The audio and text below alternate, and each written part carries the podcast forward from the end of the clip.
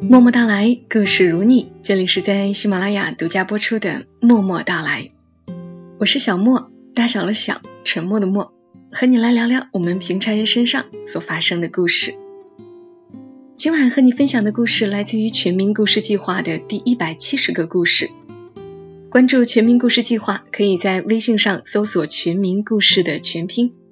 故事的名字叫《姐姐，我要做你的盖世英雄》。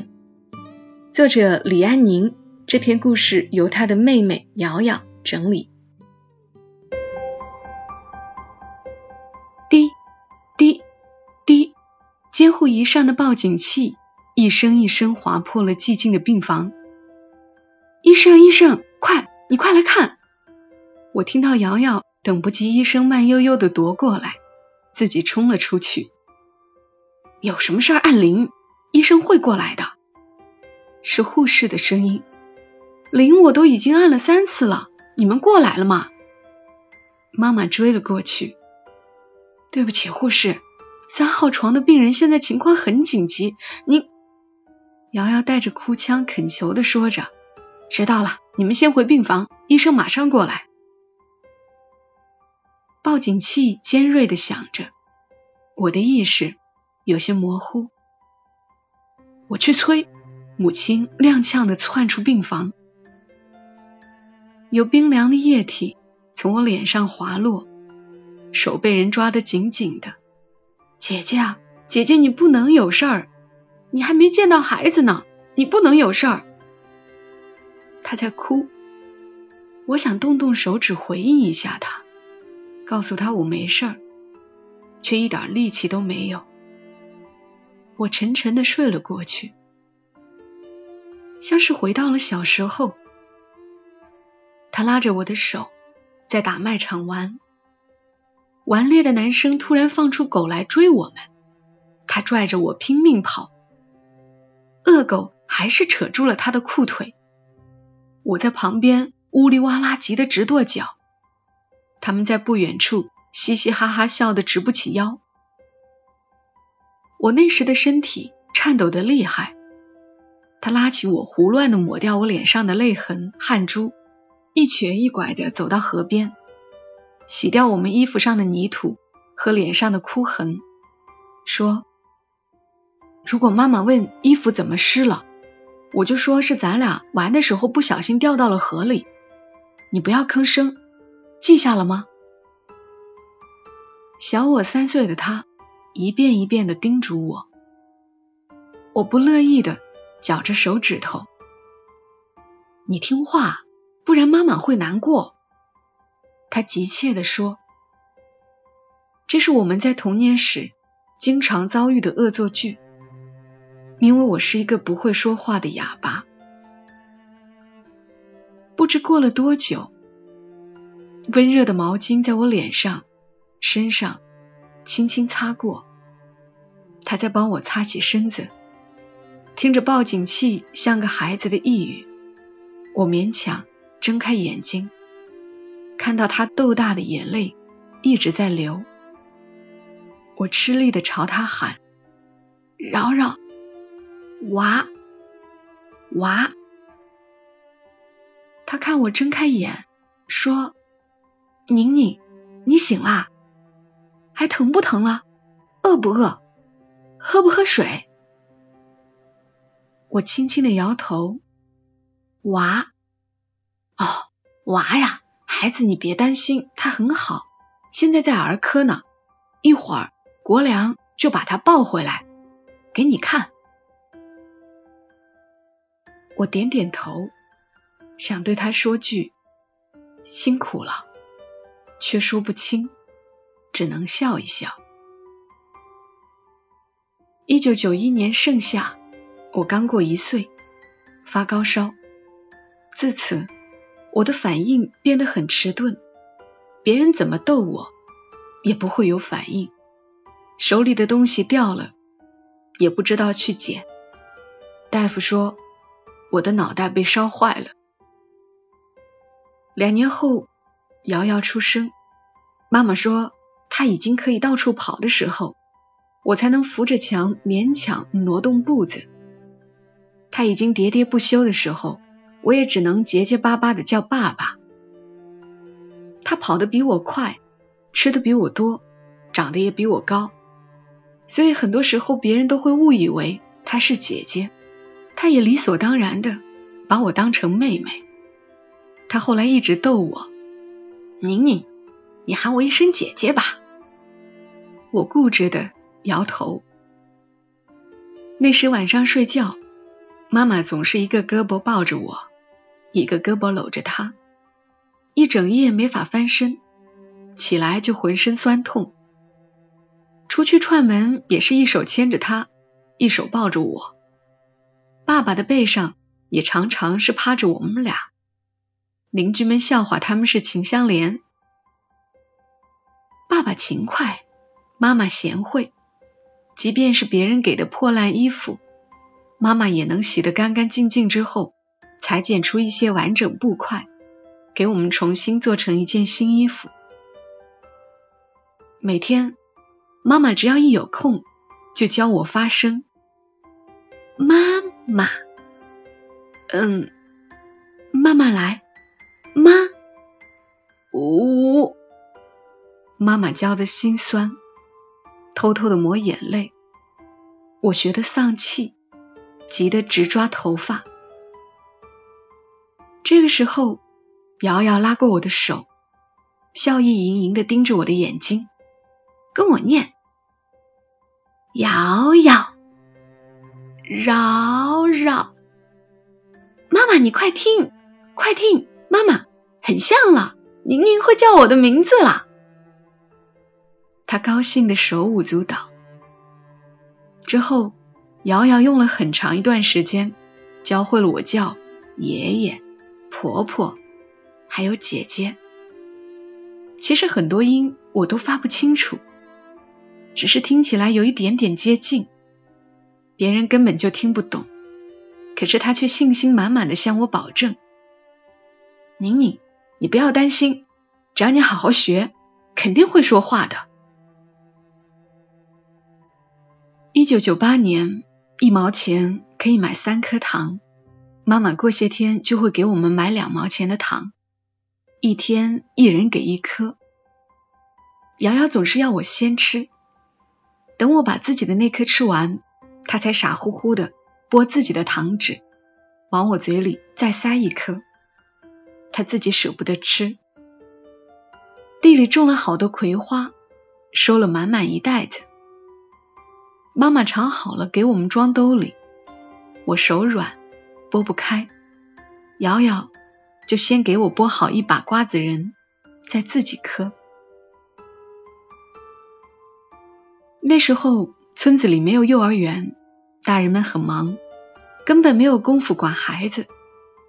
六七岁的孩子便成天在外面疯跑，爸爸妈妈去地里，瑶瑶就会带着我出去玩，基本上就没人愿跟我们玩，他们会围成一个圈，逼着我说话，啊啊，哑巴快说话呀，啊啊，哈哈，瑶瑶紧握着拳头，推开他们，拉起我往回跑，我们俩。在自家门口的那一条路边抓石子，把皮筋套在两边的树干或柴堆上跳皮筋。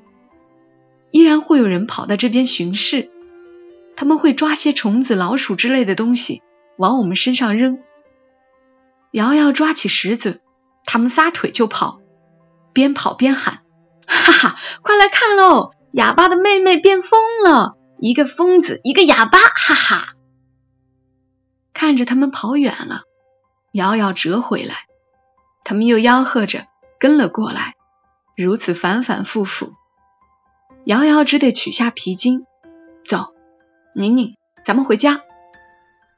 关了大门，我们在院子里爸爸绑的秋千上玩，他们就围在门口叫嚣：“胆小鬼，喝凉水！哑巴和疯子是胆小鬼哟！”他们把石子、土块。棍子从墙外扔进来，想激我们出去追他们。瑶瑶只是咬着牙不吭声。等着他们觉得没意思散了之后，默默的把那些石子、土块、棍子收拾得干净。完了还不忘叮嘱我一句：“不要给爸爸妈妈说。”瑶瑶到了上学的年纪，妈妈给她缝了新书包。开学那天，她哭着不肯出门。宁宁怎么办？你们要是上地去了，他们会欺负宁宁的。妈妈流着泪把她哄去学校。下午放学，她兴冲冲的跑回家，跟妈妈说：“老师愿意让宁宁去上学。”原来是他哭着央求校长。小小的一个孩子，愣是把校长给说得老泪纵横。他这一举动曾经在村子里引起不小的轰动。他们说，瑶瑶这样的孩子注定会有大出息的。其实学校不收我是有原因的。我不仅不会说话，智力远不如其他小孩，且身体极度单薄。双手颤抖的根本无法握笔，所以爸爸妈妈对我上学这事儿根本没抱希望。可是瑶瑶固执的坚持，宁宁总不能一直在家被人欺负，而且就算在学校，他学不到知识，对他说话也有好处吧？妈妈给我缝了一个和瑶瑶一样的书包，只是我的书包里没有书，只装了一根铅笔。一个本子，瑶瑶拉着我说：“宁宁，你不要不高兴，我们两个坐一起，你看我的书，学校里没人敢欺负你，多跟他们玩玩，对你说话好。学校怎么会没有人欺负我呢？只不过有老师压着，他们会有所收敛。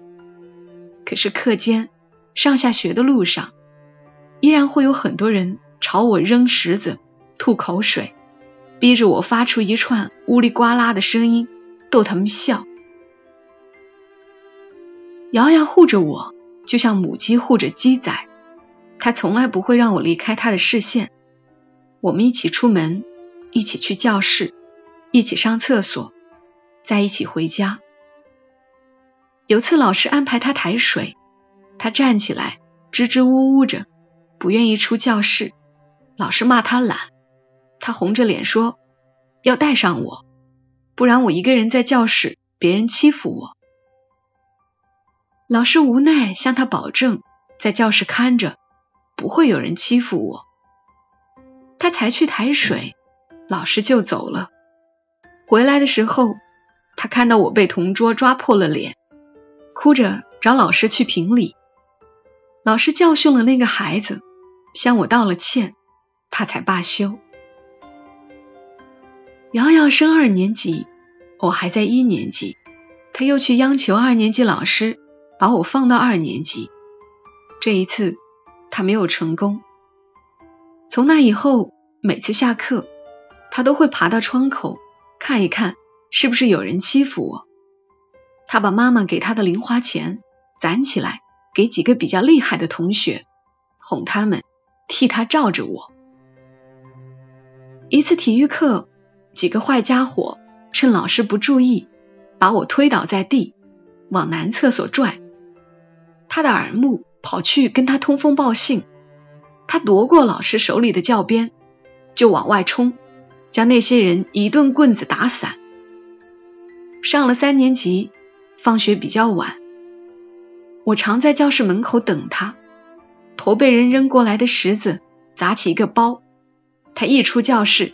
拉起我就追到人家里，杵在门口，要他们给个交代。到了四年级，瑶瑶的凶悍已是全校闻名，再也没有人敢欺负我了。我安稳的待到他小学毕业。彼时我已经十五岁，虽然没有哪个老师认真教过我，我也不会张嘴说话，可是手上的力道。多了几分。瑶瑶每天都会拉着我的手教我写字，她学过的内容都一一教给我。那几年，我也认识了好几百个字。瑶瑶上了初中，我在小学没待几天就被人欺辱的不敢出门，不得已，我重新回了家。瑶瑶还是坚持每天教我认字，一直到瑶瑶读高中，隔段时间她都会从学校图书馆借来一摞摞名著给我读。我二十一岁，瑶瑶上了大学，爸妈给我找了婆家。那个男人叫国良，是一个硬朗的人。国良跟着媒人来我家提亲的时候，爸妈着实吃了一惊。国良健康魁梧，眉眼温柔，无论如何，我都想不到他会娶我。母亲一遍一遍向他确认，是不是真的想好了。娶我过去会不会欺负我？国良一遍一遍的向他保证，绝不让我受委屈。国良说完亲事的那些天，家里人整夜整夜的失眠，偷偷抹眼泪。其实他们没有想过要给我找婆家，愿意娶我的也都是生活不能自理的人，他们断然。放心不下。妈妈问我的意见，我躺在妈妈的怀里，像是回到了小时候。我一边比划，一边啊啊的表达。妈妈抱着我，哭得更厉害。亲事很快定了下来。爸妈通知瑶瑶的时候，我还有一个礼拜结婚。他火速赶了回来，邻居们。正在帮我置办嫁妆，他发疯似的咆哮：“为什么要把她嫁出去？为什么就不相信我可以照顾好她？你们怎么忍心把她交给别人？”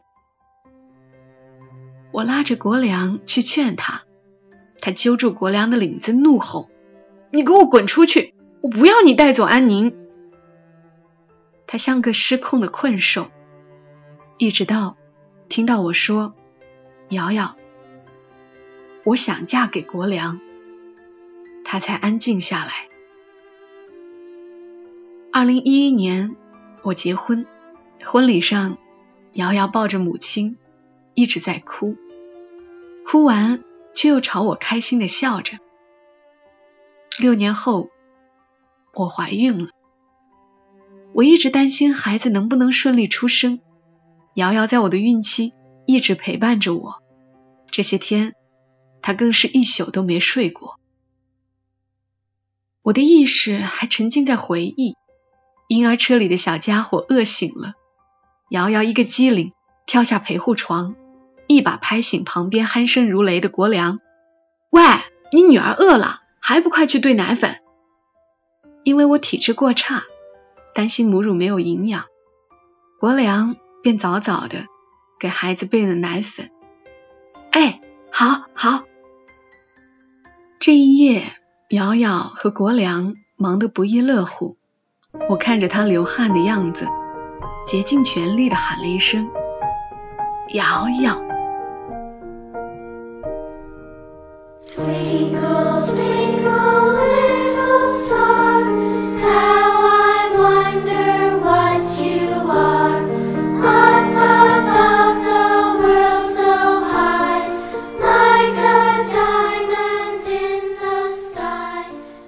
的故事来自于全民故事计划，真的很感动的一个故事。